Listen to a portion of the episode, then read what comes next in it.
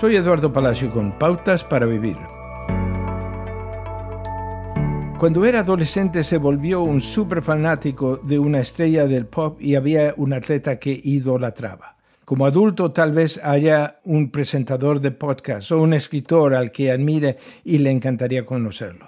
Seguir a Jesús es similar. ¿Cómo podemos estudiar y emular a cada uno de sus movimientos para que podamos estar más cerca de Él, ser más como Él, para que seamos reconocidos como fanáticos de Jesucristo? Al igual que sincronizaba los labios con su CD favorito hasta que su familia se volvió loca de escucharlo cantar lo mismo, el seguidor de Jesús debería estar obedeciendo con copiarlo. ¿Estamos pensando en Jesús todos los días, preguntándonos constantemente si lo que acabamos de hacer o decir le hubiera agradado? Este no es un ejercicio de piedad, sino un ejercicio de adoración.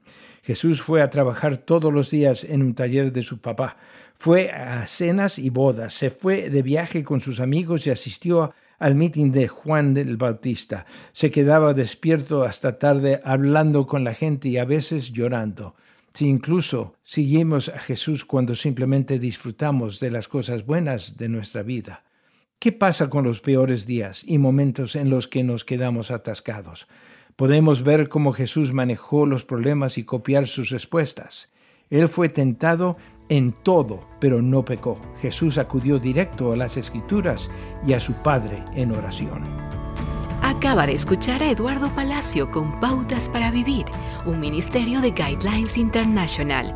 Permita que esta estación de radio sepa cómo el programa le ha ayudado. Acompáñenos en la próxima emisión de Pautas para Vivir. Gracias por su sintonía.